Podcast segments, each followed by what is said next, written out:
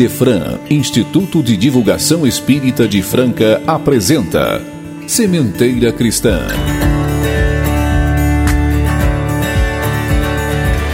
Prezados ouvintes, o Sementeira Cristã ampliou sua equipe. Eu, Eurípides Mendonça e Nara Carlone contamos com a participação de Thales Andrade, Sônia Lúcia Rodrigues, Euri Carvalho, Cristiane Gonçalves Neves Peroni, Andréia Brito e João Vaz para oferecermos a vocês luzes do Evangelho de Jesus em seus lares.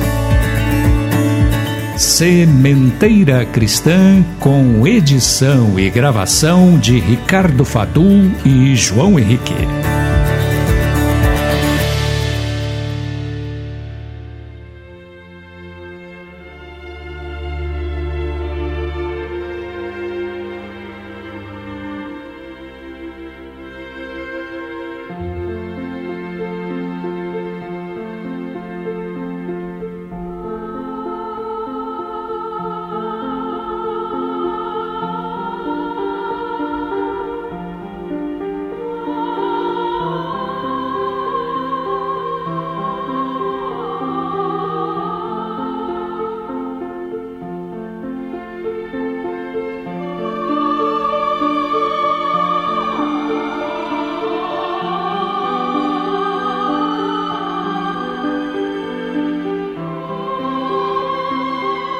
Senhor, dá-nos forças para viver com alegria, coragem e compreensão.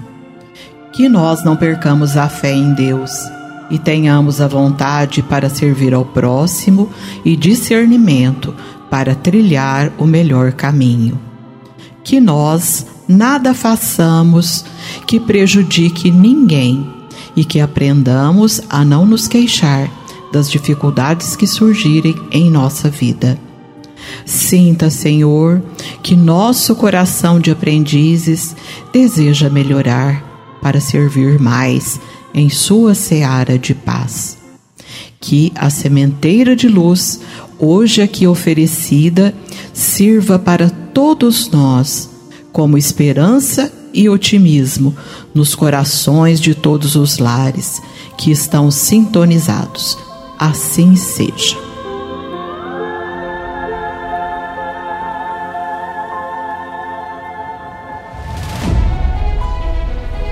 Sementeira Cristã apresenta Livro Aberto Respostas que esclarecem nossas dúvidas.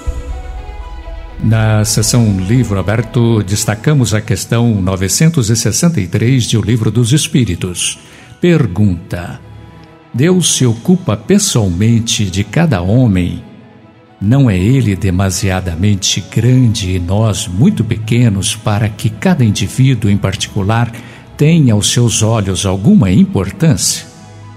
Resposta: Deus se ocupa de todos os seres que criou, por menores que sejam. Nada é demasiado pequeno para a sua bondade.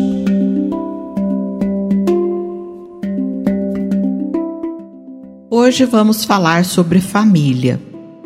Então, nós vamos começar com a poesia de Noélio Duarte sobre família. Família, família, todos temos, dela viemos. Nela nascemos, então crescemos. Para uns, a família é só o pai, para outros, só a mãe.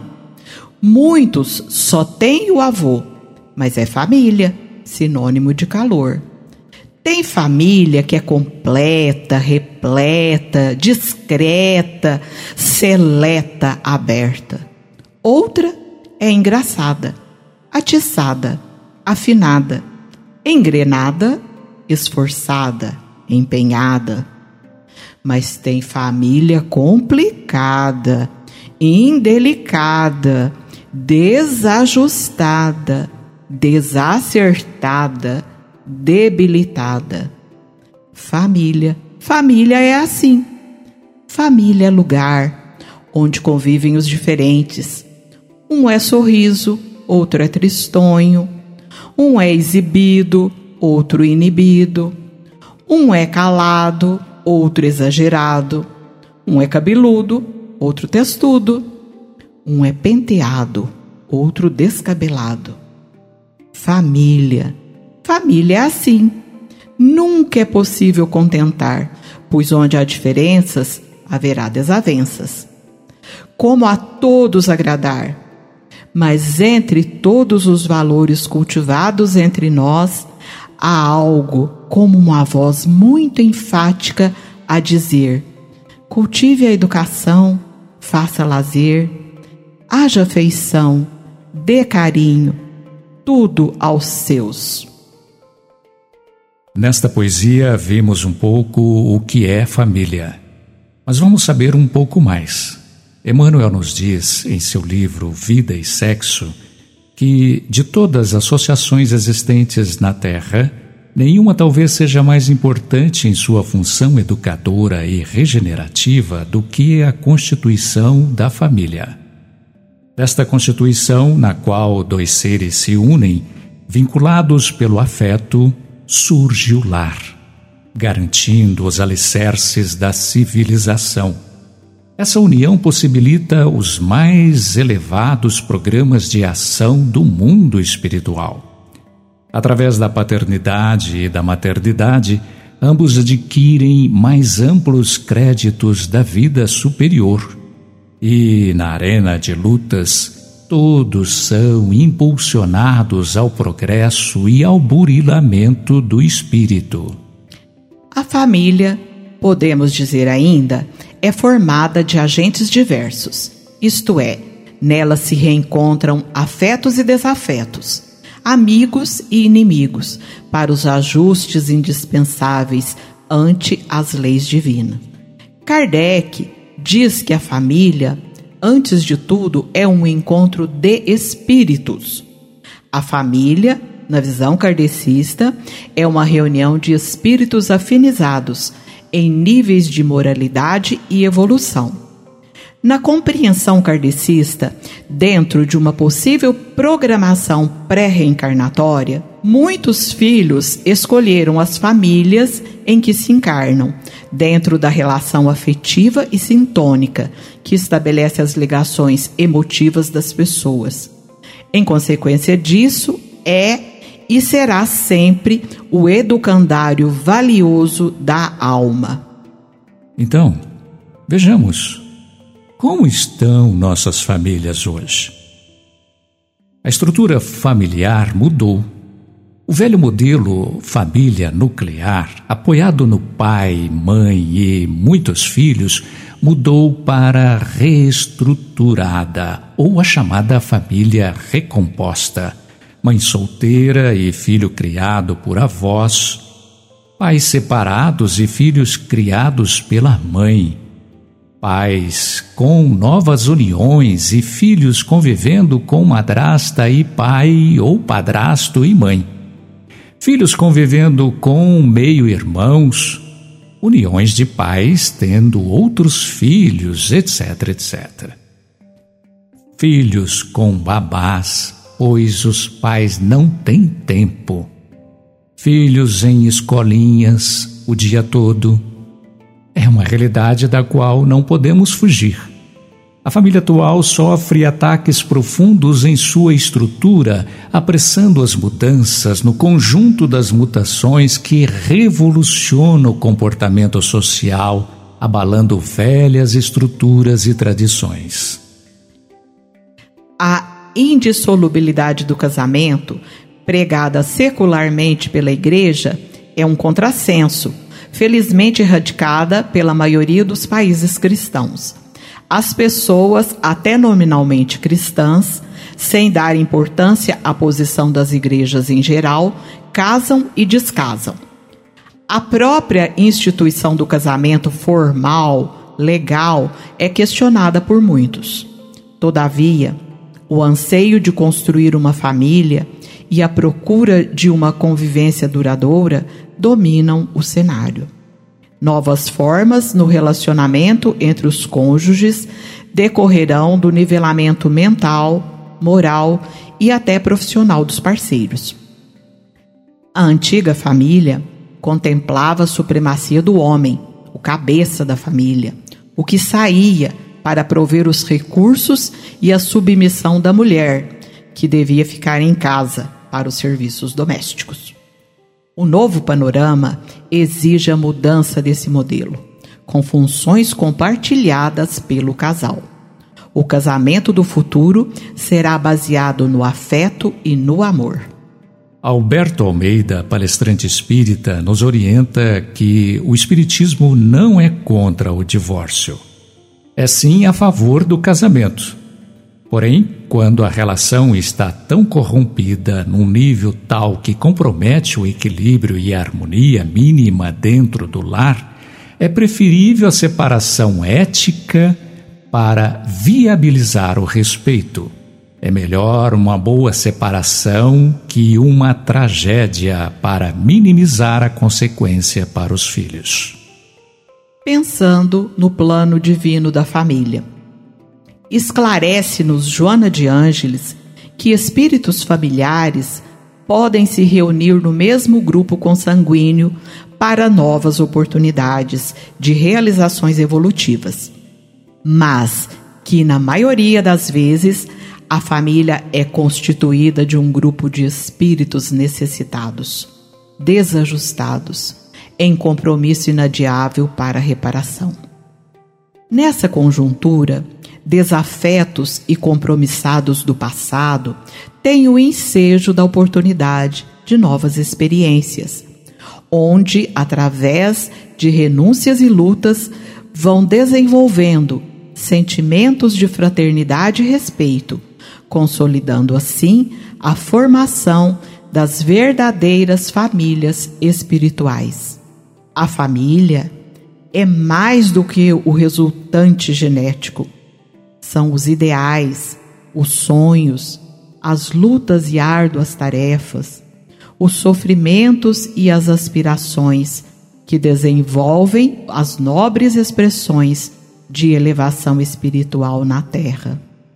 A grande missão da família é quebrar a força do egoísmo e dar valor ético às relações. Que tipo de uniões vemos nas famílias? Segundo André Luiz, existem vários tipos de uniões na Terra. Uniões acidentais. Uniões surgidas em consequência de desajustes dos parceiros que fogem às responsabilidades assumidas no plano espiritual. Seria um plano B da programação espiritual, caracterizado por uniões entre espíritos imperfeitos. Uniões provacionais. São uniões surgidas pelo dever e comprometimento. É o reencontro de almas para ajustes necessários à evolução de ambos uniões sacrificiais. É o reencontro de alma iluminada com alma inferiorizada com o objetivo de redimi-la. Uniões afins. São uniões marcadas pelo amor, onde a fraternidade é sentimento dominante. Reencontro de corações amigos para consolidação de afetos uniões transcendentes. São almas engrandecidas no bem e que se buscam para realizações imortais, tanto que muito raros. Exemplo: Kardec e Amélie. Deste quadro, concluímos que as uniões transcendentes são raríssimas os casamentos afins e sacrificiais são reduzidos e a esmagadora porcentagem recai sobre as uniões ou ligações de resgate. Por que nascem os conflitos? Nascem da falta de conhecimento enquanto indivíduos, da falta de tolerância, compreensão, perdão e renúncia. Cortella diz que felicidade é igual a menos expectativa e mais realidade. Quanto maiores as expectativas da criatura longe da realidade, mais sofrimento, pois a pessoa não consegue o que deseja e seus desejos estão fora da realidade. qual a grande responsabilidade da família? Vivemos uma era de luxo sem precedentes, de consumismo exagerado. Nossas necessidades são satisfeitas imediatamente. Existem jovens cuja mesada é maior do que aquilo que a geração anterior ganhava durante o mês inteiro. Achamos isso admirável, mas observamos que muitos problemas que afetam a nossa juventude podem encontrar respostas nessa realidade. Por exemplo, a taxa alarmante de delinquência juvenil, o uso de drogas, a libertinagem sexual. Podemos afirmar que a facilidade oferecida aos filhos sem limite deseduca, desvaloriza o que lhes é ofertado. Pode lhes dar a ideia de que tudo o que ambicionam lhes deve ser dado e isto os faz perder a noção do valor das coisas. É o momento em que se ressalta o egoísmo no íntimo do indivíduo. E tudo o que falamos também é válido para o uso das mídias pelos adultos. A vida é uma escola onde se aprende justamente a viver e viver em sua realidade usando o bom senso em tudo. A forma mais eficiente de educar é praticar a liberdade com responsabilidade. Aos pais, cabe aprender a dizer não. O mundo, a vida, nos diz não a todo momento. A palavra-chave é responsabilidade por tudo o que se faz. Todos nós desejamos o melhor para nossos filhos. No entanto, não basta desejar, é necessário criar condições reais para que isso aconteça. E estas condições são praticadas no espaço da convivência familiar o que chamamos de socialização primária. É no espaço familiar que temos a oportunidade de mostrar os verdadeiros valores, estabelecer regras e construir a necessária carga afetiva, tão importante nas relações das criaturas. Diante da realidade que vivemos, o escasso tempo de convívio entre os membros da família, a qualidade do tempo que dedicamos deve fazer diferença para marcar a educação definitivamente. É esta autoridade legítima que faz a criança e o jovem crescer e amadurecer para que chegue à autonomia, sabendo que a liberdade tem um preço, a responsabilidade. É a maneira pela qual a família vai conduzir o jovem à autorrealização, desenvolvendo-lhe as potencialidades sem, entretanto, exigir mais do que ele possa dar, respeitando-lhe as limitações. Ao lado disso tudo, afirmamos que a autoridade legítima se faz com a força moral. O exemplo é a força que se constitui no modelo digno a ser imitado. É o recurso mais eficiente, pois diante das qualidades paternas não há argumento capaz de convencer melhor, despertando admiração e o respeito. Para que nossos filhos sejam felizes, precisamos entender que eles precisam de educação moral. Educação moral é o despertar da consciência, apoiada pela compreensão da vida e fundamentada na vontade livre do indivíduo. Uma pessoa moralizada é aquela que age voluntariamente no bem. Conseguir a adesão livre da vontade para a prática do bem, eis o desafio e o dever da educação. Para os espíritas, o grau de compromisso aumenta. Conhecendo os princípios espíritas, o trabalho educativo ganha uma dimensão mais profunda e as possibilidades de acerto se multiplicam. Aos pais compete aproveitar os recursos. Como espíritas, não podemos ignorar mais que somos espíritos e nossos filhos também, e que a finalidade maior da encarnação é a evolução do espírito. Nem tudo o que a multidão aplaude é o correto. O dever dos pais é zelar pelo equilíbrio espiritual dos filhos, nas conversações, nas leituras, no lazer, tendo em vista o espírito imortal. O grande trabalho dos pais não é esconder os filhos dos problemas, e sim prepará-los, dando-lhes armas, recursos com os quais poderão triunfar sobre estes desafios. Então, vejamos como vencer este desafio. Para vencer este desafio, despertar a consciência para as leis divinas depositadas e dormentes no indivíduo. Paternidade é função para a qual não há férias, décimo terceiro, aposentadoria. Não é cargo para ser fiscal nem amiguinho, é para ser pai e mãe. É preciso ser amorosamente atento, amorosamente envolvido e amorosamente interessado. Difícil, muito difícil. Mas colocar a família em primeiro lugar tem um custo que nem todos podem arcar. Mas para isso, lembrar o velho ditado: nenhum sucesso na vida compensa um fracasso no lar. Agora teremos o momento musical. Vamos ouvir composição de Vilma de Macedo Souza, colaboração do CD da Federação.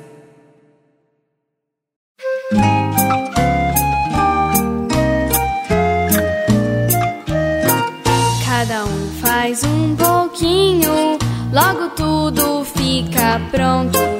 Cada um dá pouco tanto.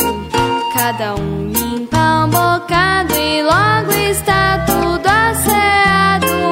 Um estende a mão, como amigos, como irmãos. Um estende a mão, como amigos, como irmãos.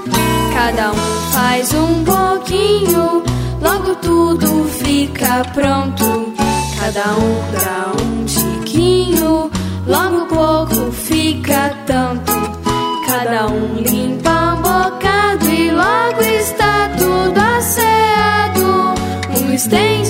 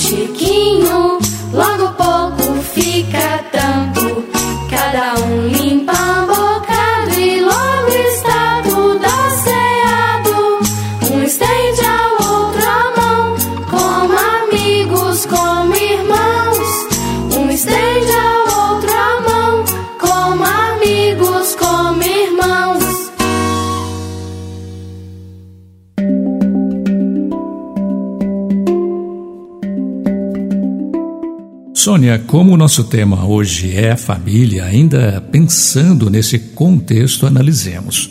O casamento é um momento de grande alegria para todos, pois os corações de dois jovens se enchem de esperança na construção de um lar. Vocês já ouviram falar que história sem dramas não dá romance? No momento que fala, viveram felizes para sempre. Acaba o filme, acaba o livro. Pois é, Será que um casal conseguirá viver feliz para sempre? Num casamento, esperamos que sim.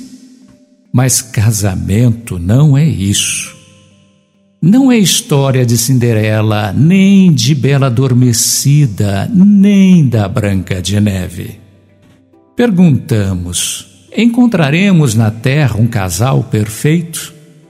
Podemos dizer que um casamento perfeito pressupõe a união de duas pessoas perfeitas.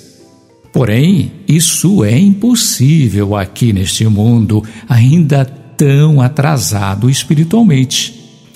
No entanto, apesar dos defeitos que ainda predominam em nossa sociedade, sabemos de casais que vivem muito bem e gozam de relativa felicidade, já que a felicidade ainda não é deste mundo. Estes casais felizes são pessoas comuns que lutam com dificuldades profissionais, familiares e até mesmo íntimas, porém possuem o firme propósito de alcançarem juntos a paz, com o cônjuge e com as pessoas que os rodeiam.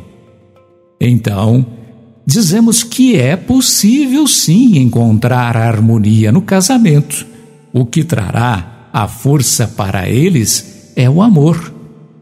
E acrescentamos: é empreender esforços cultivando em nossos corações todos os dias carinho, atenção, respeito, renúncia, paciência, tolerância e perdão.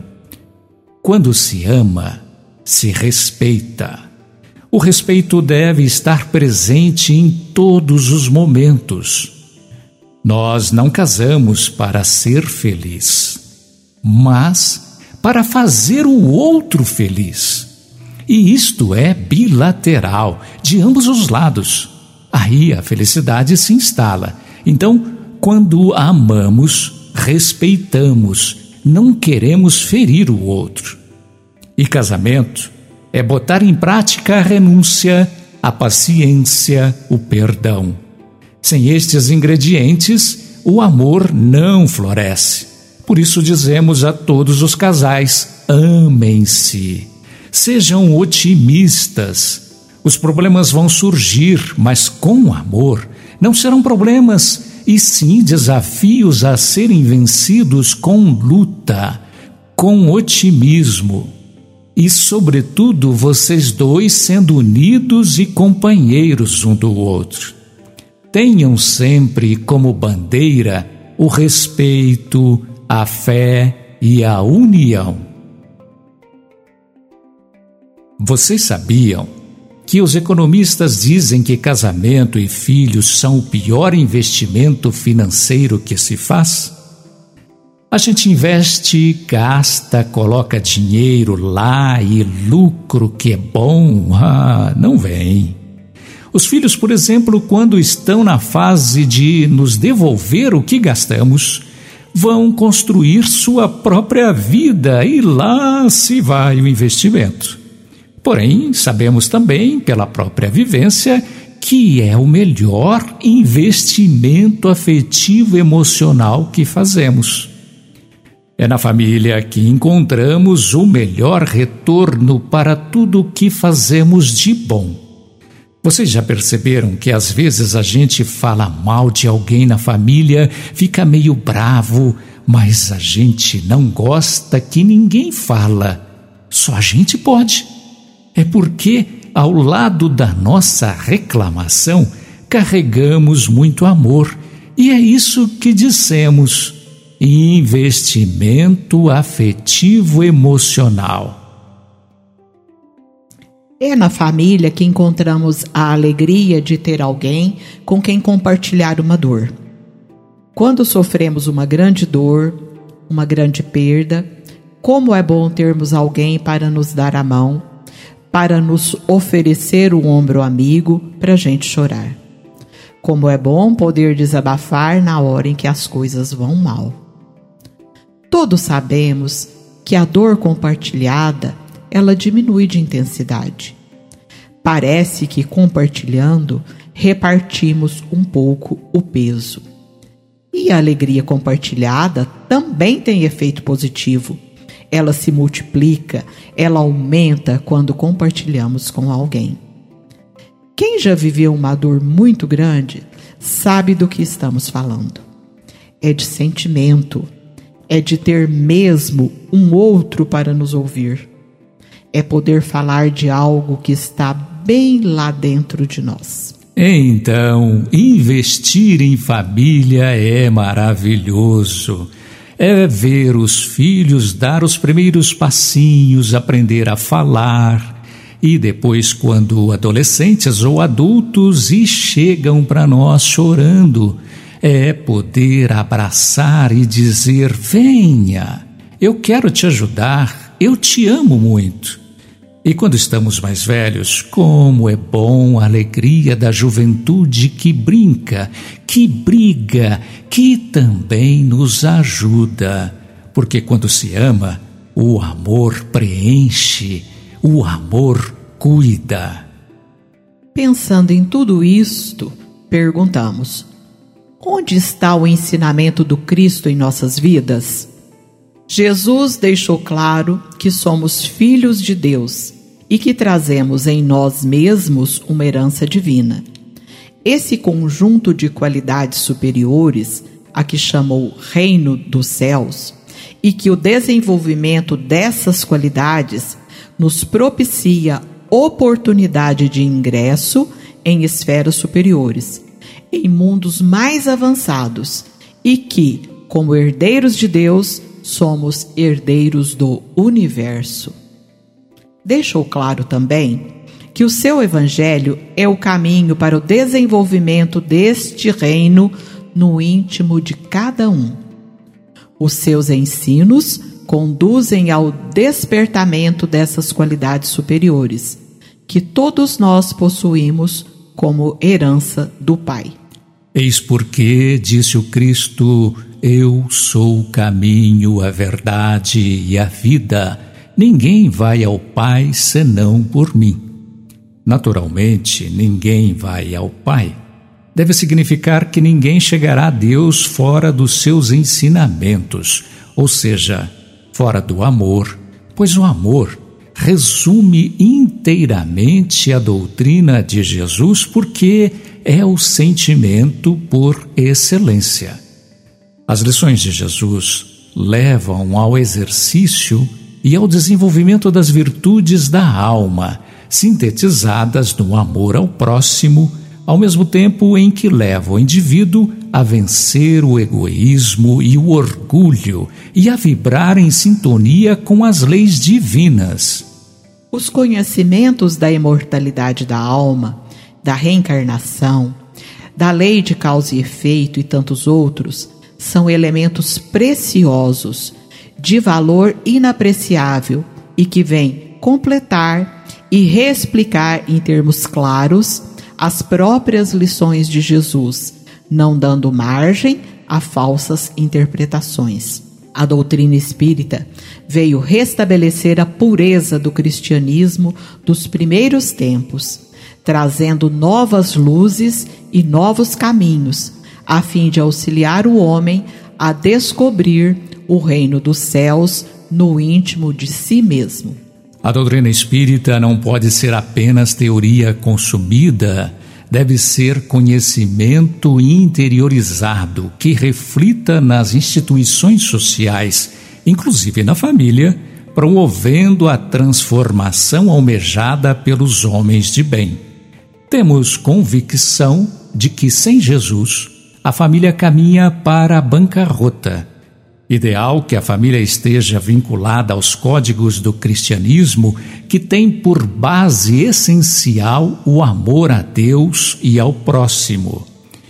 Quando viger este sentimento na família, unida no lar e ser verdadeiramente a célula máter da sociedade, então a terra será a grande Canaã dos textos bíblicos.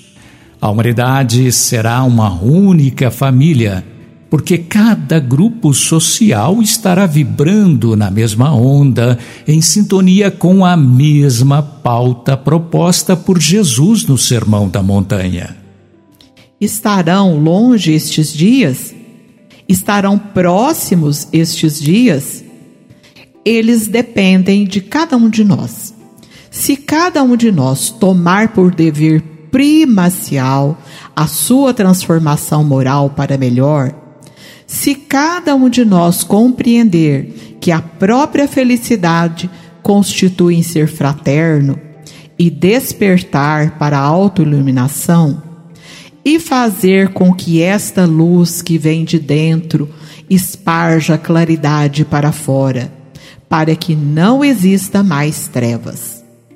Então, nestes longes próximos dias, as bases das nossas famílias estarão fincadas no respeito. Graças à chegada do Consolador na Terra, que veio restabelecer a proposta de Jesus nos corações humanos, é possível acreditar que logo mais o planeta de provas e expiações cederá lugar ao mundo de regeneração. Diz o Dr. Bezerra de Menezes, não nos deixemos ficar nas trevas densas deste momento que toma conta do planeta. Acendamos a luz do amor e ela se transformará em uma estrela de primeira grandeza, em torno da qual girarão os sentimentos de todas as criaturas. Ouvidemos por momentos os desafios que nos agridem, as dificuldades que nos entorpecem, as angústias que nos empurram para o abismo da depressão e abramos as comportas da irrestrita confiança em Deus. A barca terrestre não se encontra à deriva. Jesus, o nauta divino a conduz com segurança em direção ao porto da paz. Contribuamos, irmãos, nem que seja com a mínima cota para que se instale estes dias de luz. E esqueçamos queixas e recriminações animosidades e suspeitas e pensemos em sintonia com o Mestre incomparável. Em nossas mãos, em nossa fé, em nossa conduta estão as diretrizes seguras que devem ser instaladas no recinto do lar e que as lições fecundas desta semana fiquem profundamente gravadas em nossas mentes e em nossos corações. Observa o teu culto à família e cumpre teus deveres para com teu pai, tua mãe e todos os teus parentes. Educa as crianças e não precisarás castigar os homens. Pitágoras. Agora teremos o um momento musical. Vamos ouvir composição de César Tucci, Canta Clara Naline, Quando Fico Triste. CD Cancioneiro Espírita de Franca, volume 2.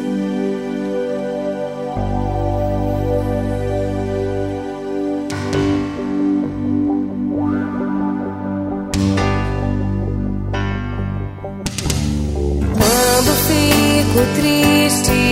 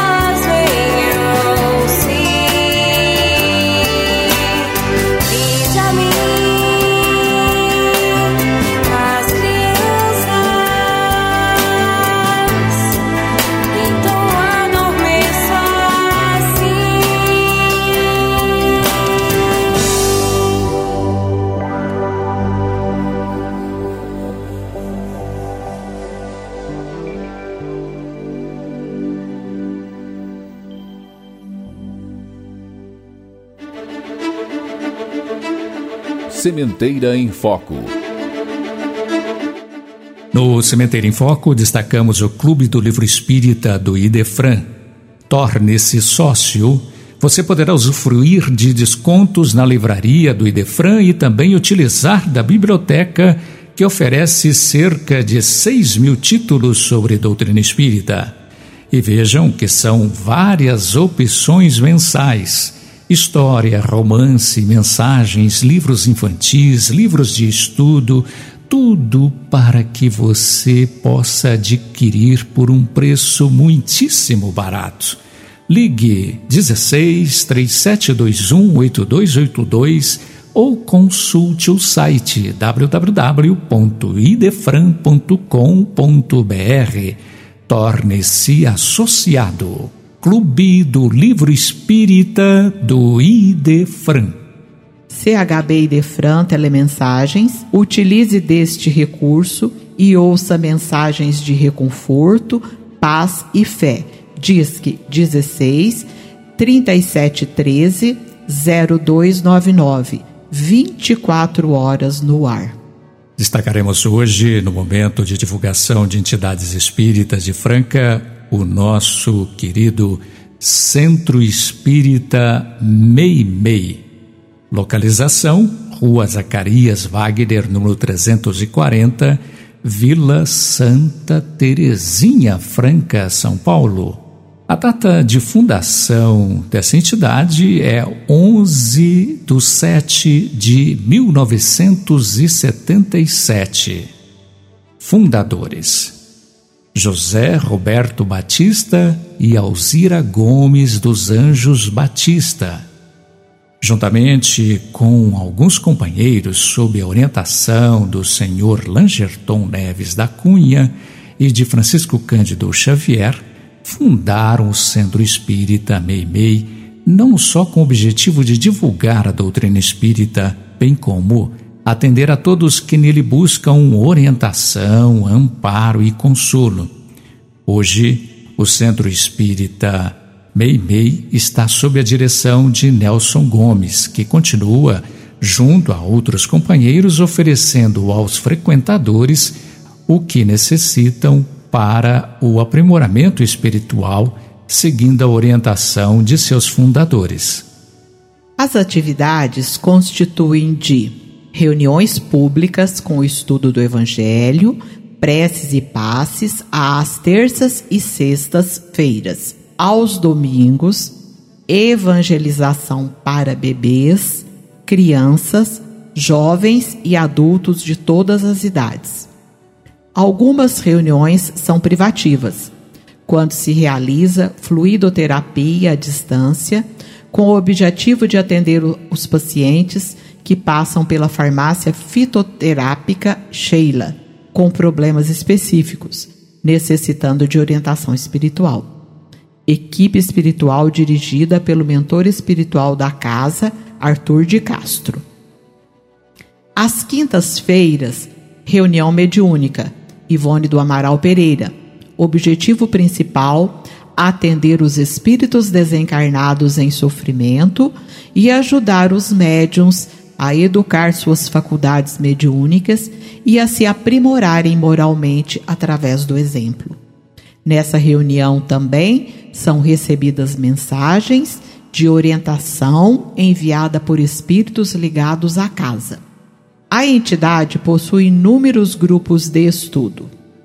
Segunda-feira, grupo Eurípides Barçanufo, estudo do livro dos médiuns e do livro A Gênese.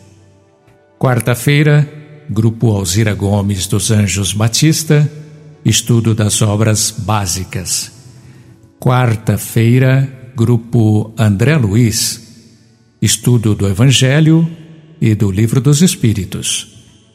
Sábado, Departamento de Assuntos da Mediunidade, Langerton Neves da Cunha, com estudo do Livro dos Médiuns e obras complementares. Projeto Slides, obras de André Luiz e Emmanuel, estes realizados uma vez por mês. Departamento de Família, também realizado uma vez por mês, com estudo tendo como tema ou como foco a família. Observação: algumas reuniões de estudo foram suspensas durante a pandemia, outras permanecem online. Há também no Centro Espírita Meimei a farmácia fitoterápica Sheila, que distribui remédios fitoterápicos e pomadas, tudo gratuitamente. O horário de distribuição é após as reuniões públicas, mas sofreu modificações com a pandemia. Os trabalhos de assistência social consistem na confecção de enxovaizinhos para recém-nascidos. Todos os sábados de manhã, destaca-se o trabalho de amor fraterno, distribuição de alimento, roupas e calçados para senhoras carentes. E domingo, distribuição da sopa fraterna às 10 horas. No segundo domingo do mês, distribuição de cestas básicas pelo grupo Arthur de Castro.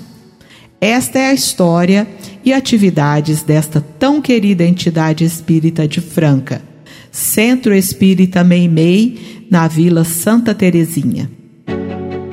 Correio do Além. Os espíritos falam conosco sedenta de luz, rogo misericórdia. Fui mulher na minha última e dolorosa existência na terra.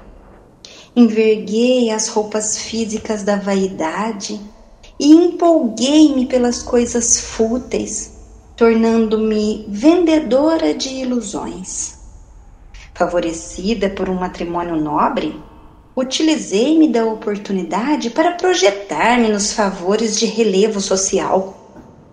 Fui visitada inúmeras vezes pela fecundação, que me chamava a responsabilidade matrimonial, mas não hesitei e inúmeras vezes pratiquei o aborto, na expectativa de fugir aos compromissos superiores da vida.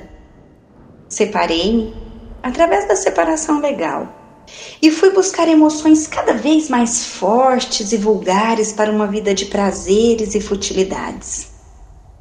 Minha mãe, falecida, apareceu-me em sonhos inúmeras vezes, chamando-me à realidade dos deveres. Ignorei. Mas comecei a experimentar impressões que me perturbavam o equilíbrio mental. Ouvia choros e vozes infantis fazendo-me voltar à, re à realidade dos meus crimes. Comecei a me afogar na bebida alcoólica para esquecer ou fugir.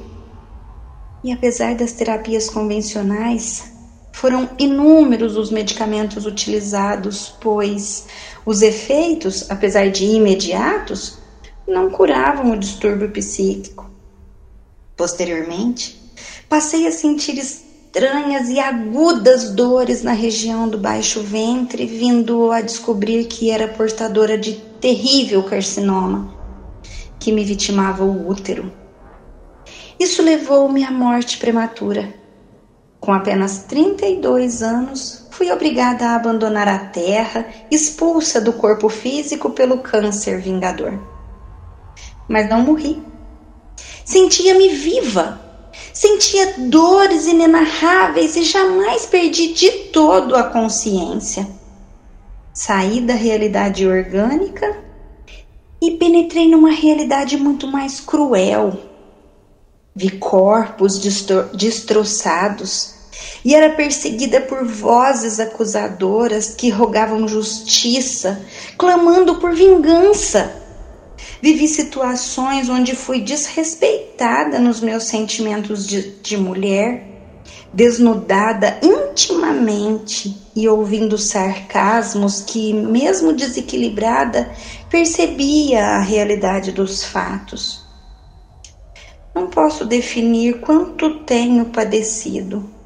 Não há palavras para descrever o infortúnio que tenho experimentado. O tempo Parece uma eternidade para mim.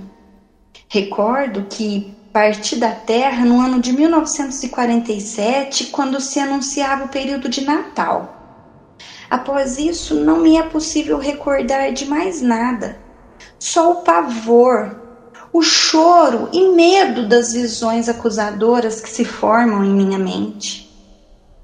Um dia, me lembrei da minha mãe e da mãe de Jesus e roguei. Roguei chorando, pedindo proteção e socorro. Roguei por uma migalha de misericórdia, uma mínima gota de luz, uma única oportunidade de me redimir. Senti então que mãos invisíveis me arrancaram daquele ambiente onde eu penetrava. Fui trazida aqui para fazer um apelo a todas as mulheres.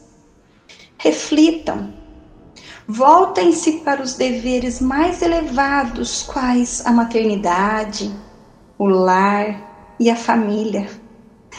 Agora, suplicando uma baga de luz uma única oportunidade redentora, fui informada que deverei voltar, renascer Sei que será dolorosamente difícil, mas não quero repetir a jornada antiga. Eu quero recomeçar. Sementeira Responde.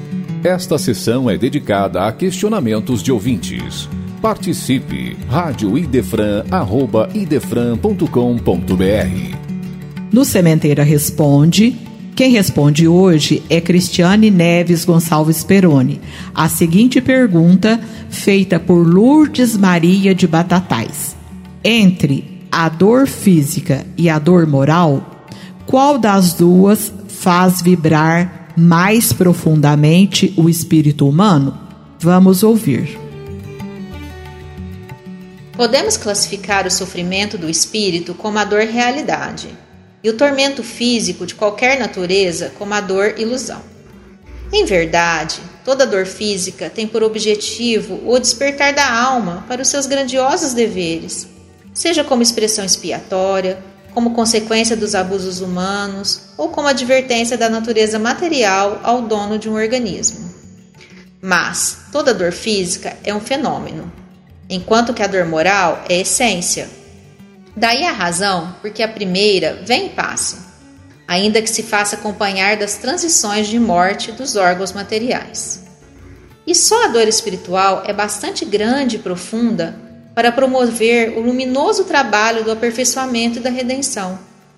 Para isso, pôs Deus, nessa terra de aprendizagem, ao lado das alegrias raras e fugitivas, dores frequentes e prolongadas, para nos fazer sentir que o nosso mundo é um lugar de passagem e não o ponto de chegada. Gozos e sofrimentos, prazeres e dores, tudo isto Deus distribuiu na existência, como um grande artista que na tela combina a sombra e a luz para produzir uma obra-prima.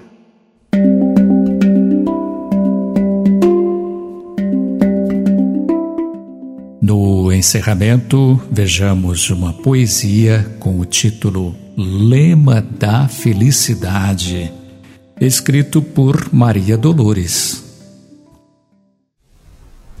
Alma querida, escuta, quando a tribulação te agrave a luta, flagelando-te o ser, tanto quanto desejas elevar-te, Recorda a lei de Deus em toda parte, trabalhar e esquecer.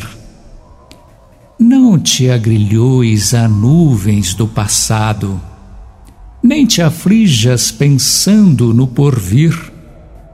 De esperança a brilhar no coração contente, renova-te e confia alegremente no privilégio de servir. O chão silencioso não confessa quanta vez engoliu detritos agressores. Sabemos tão somente que responde onde o lixo, as ocultas, se lhe esconde com braçadas de flores. Fertilizando a vida, a fonte deixa o lodo e tudo ouvida para ser água, enfim, clara e singela. A argila sofre o fogo que a transforma. Tudo esquece, ganhando nova forma em porcelana rendilhada e bela. Assim também, alma querida e boa, não reclames, perdoa, e nem exijas, ama. Se aspiras a encontrar as alturas do bem, no anseio por mais luz que te mantém, auxilia e constrói algo mais que o dever porquanto o lema da felicidade, sem que a dor nos deprima ou a queda nos degrade, será sempre servir, trabalhar e esquecer.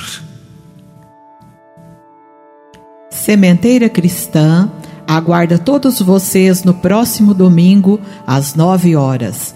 Idefran é o amor no ar.